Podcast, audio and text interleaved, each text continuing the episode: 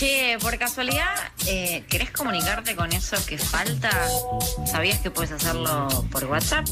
Mandando un mensajito al 11 67 10 37 58. 11 67 10 37 58. Anótalo bien. También puedes buscarlos por las redes sociales.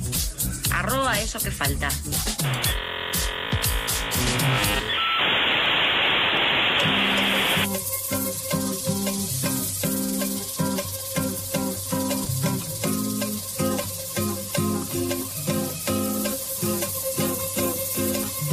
Estamos en comunicación en este momento con Marisa Díaz. Ella es actual secretaria de Educación, lo es hace unos meses y antes fue secretaria también del Consejo Federal de Educación, ministra de Educación en La Rioja y secretaria académica de la Universidad Pedagógica Nacional, de la UNIPE. Así que queríamos aprovechar para hablar con ella, sobre todo en esta experiencia federal que ella tiene de también recorrer el país en relación a la educación y a los temas que dominan la agenda educativa muy buenas tardes, Marisa, Emilia y Alejandro al aire de la tribu. Hola, buenas tardes, ¿cómo están? Muy bien, muchísimas gracias por esta comunicación. Gracias a ustedes por por conectarme. Por favor. Bueno, lo primero ahí que, te queríamos preguntar, tratando de corrernos, no estamos en la ciudad de Buenos Aires, somos un medio que emite desde la ciudad de Buenos Aires, pero queremos correr un poco el ojo este porteño céntrico que, tenemos, porque entendemos que hay una mirada muy restringida en relación a la presencialidad escolar, ¿no? O sea, que, que medimos todo desde lo que pasa o lo que em, empezamos a saber qué sucede aquí en la ciudad, sabemos poco, por ejemplo, cómo se fue dando la vuelta en las aulas en diferentes provincias. Así que la pregunta es si podrías hacer un paneo general que nos permita conocer cómo se fue retomando la presencialidad a lo largo del país y qué porcentaje también de estudiantes eh, actualmente hoy están en clases presenciales. Bueno, yo agradezco que, comencemos esta conversación reconociendo que hay una realidad que excede a Cava y que el país y el sistema educativo argentino es federal, con lo cual hablar de hablar de, de, las escuelas es hablar de las escuelas de todo el país, o por lo menos desde mi perspectiva. La primera cuestión que me gustaría señalar es que la presencialidad es un hecho en Argentina, así como eh, nos, nos dimos un tiempo de mucho cuidado y de mucho análisis para ir generando condiciones de regreso progresivo, eh, creemos que eso ha sido bien, eh, bien entendido y bien efectivizado en las provincias. Y hoy, volviendo a tu pregunta, tenemos eh, más del 80% de las escuelas del país con actividad presencial, siempre en un esquema de cuidado, una presencialidad combinada, aunque en algunos territorios, sobre todo en las zonas rurales, la, la presencialidad es plena, mm. y nos quedan muy pocos lugares del país eh, algunos distritos de Formosa, algunos distritos de La Rioja y algunos distritos de Santa Cruz con eh, una enseñanza solo remota.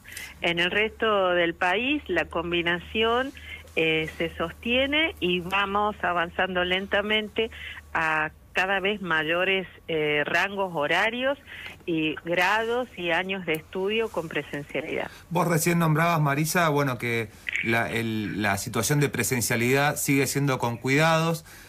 luego del receso escolar, la Ciudad de Buenos Aires dejó sin efecto el distanciamiento entre estudiantes y cada aula se volvió una gran burbuja, digamos. Queríamos preguntarte cuál es la posición del Ministerio Nacional al respecto.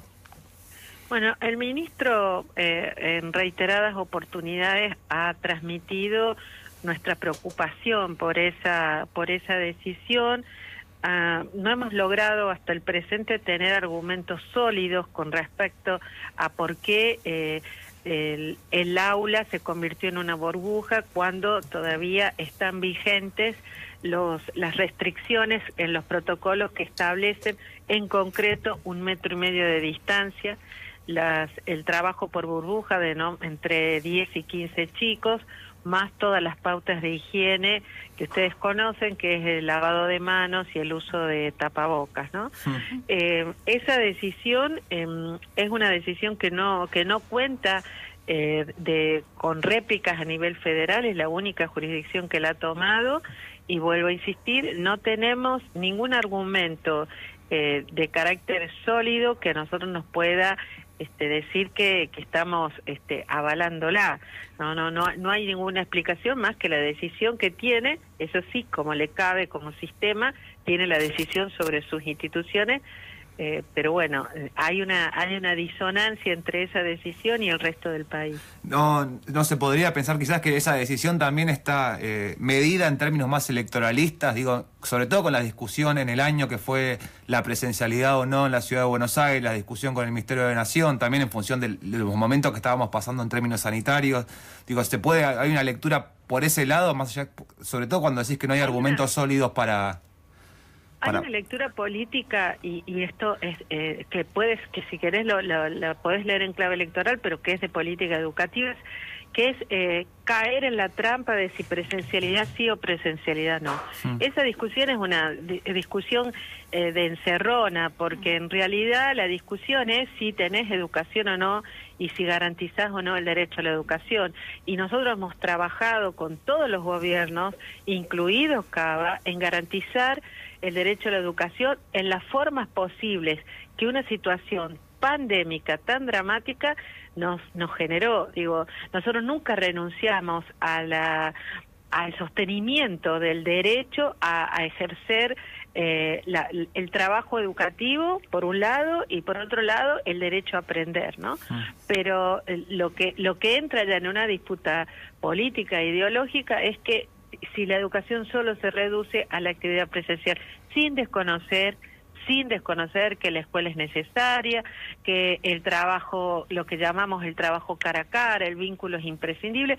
Nosotros no negamos eso. Nosotros lo que estamos diciendo es que eh, la situación por la que atravesamos nos demanda tener una política de cuidado que es cuidado en lo pedagógico tanto como cuidado en lo sanitario y epidemiológico. Van de la mano esos dos cuidados. Estamos en comunicación con Marisa Díaz, secretaria de Educación del Ministerio de Educación Nacional. Y hay algo que vos recién, Marisa, mencionabas que tiene que ver con esto de las modalidades mixtas, híbridas, ¿no? Las semipresenciales. Apareció con mucha fuerza el año pasado y este, pero bueno, no son términos nuevos a nivel educativo.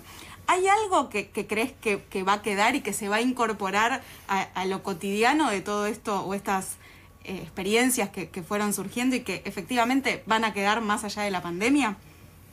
Mira, voy a utilizar una metáfora para responderte. Eh, en general, eh, en, lo público, se hace mucho énfasis en el lado oscuro ¿no? de, de, este tiempo, que lo es, en todo lo que ha significado cómo ha afectado nuestras vidas, cómo ha afectado nuestros lazos, cómo ha afectado el trabajo escolar. Hay un lado más luminoso que es la aparición, por un lado, de una nueva eh, reflexión sobre cómo, cómo poder enseñar y trabajar mejor, porque la situación nos llevó a repensar, a ver, más que repensar, a poner en práctica algunas cosas que hace tiempo se discutían, pero parecía que, que no iban a ingresar a la escuela. Y voy a tomar el caso que planteas como, como un ejemplo. En general, la educación asistida por tecnologías o mediadas por TICs, como solemos decir, era más propia hasta antes de la pandemia de la educación superior. Eh, los adultos nos formábamos en universidades o en centros especializados con sistemas presenciales o semipresenciales o todos virtuales. En general eh, nos parecía imposible que en el nivel inicial, la primaria y la secundaria, pudieran ingresar estas formas de enseñanza. Pues lo hicieron y en algunos lugares han dado muy buenos resultados. Hacia adelante eh, no, no creemos que se vayan a desterrar del todo y es más, algunas provincias están pensando avanzar en su uso. Avanzaron también el surgimiento de las plataformas eh, a través de eh, gestionadas por los ministerios y eso también nos parece muy bueno. Avanzó también la producción de contenidos específicos para trabajar en esas plataformas, incluso contenidos producidos por la propia docencia y avanzaron también otras discusiones, no me quiero privar de decirlo, como por ejemplo cómo organizar los horarios escolares de manera más flexible, cómo organizar eh, la tarea fuera, las tareas no eh, fuera de la escuela, esto que conocíamos como las tareas en la casa, digo, se empezaron a dar unas interesantes revisiones de, temas que no son, no son nuevos, que, que hace tiempo nos, nos preocupaban o, nos tenían este, tensionados en la hora de pensarlos y que la pandemia los hizo tan evidentes, los puso tan sobre el tapete que no, que no se pudieron eludir más. Y eso sí me parece que tiene que ver con este lado más luminoso, con las, con las enseñanzas que nos deja este tiempo y que nosotros estamos dispuestos desde el Ministerio Nacional a, profundizar esas esas ventanas que se abrieron para, para darle otro tiempo. No se trata de salir sobre la pandemia, sino se trata de salir con, con alguna capacidad de avance con respecto al sistema. En ese sentido, eh, Marisa, justo el, año pasado, ¿no? En ese sentido digo, pues estamos hablando de tecnologías de la información y, la comunicación y su incorporación en, en el nivel educativo. Eh, justo el año pasado se cumplieron 10 años del lanzamiento del Conectar Igualdad, que obviamente recordamos en, la presidencia de Mauricio Macri el programa se desmanteló.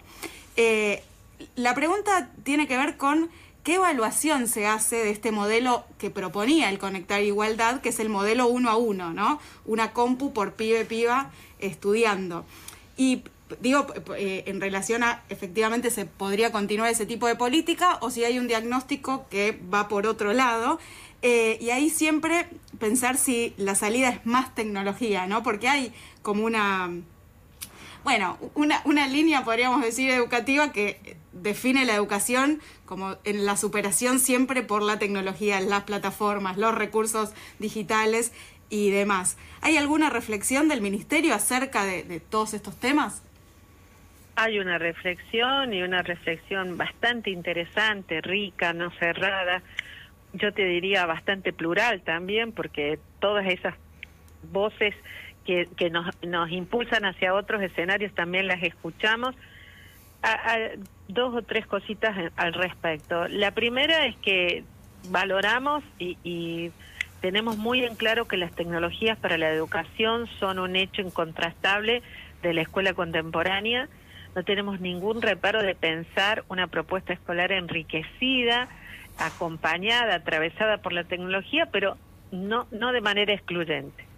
Esto nos ha hecho pensar y en, los próximos días se va a hacer público una iniciativa legislativa de una ley específica que, de tecnología para de tecnologías para la educación que retoma, por un lado, nuestra discusión interna y también eh, con, otros con respecto a, a, todo lo que nos dejó y nos enseñó Conectar Igualdad, que queremos profundizar, el hecho de la dotación de recursos, la producción de contenidos, el uso de plataformas, son enseñanzas de, este, de ese tiempo, decisiones políticas de ese gobierno que nosotros vamos a profundizar pero también nos parece que, eh, que al, modificarse los escenarios con tanta vertiginosidad, no solo una computadora es necesaria, también podemos trabajar con los teléfonos, también podemos trabajar con, con las tablets, podemos combinar.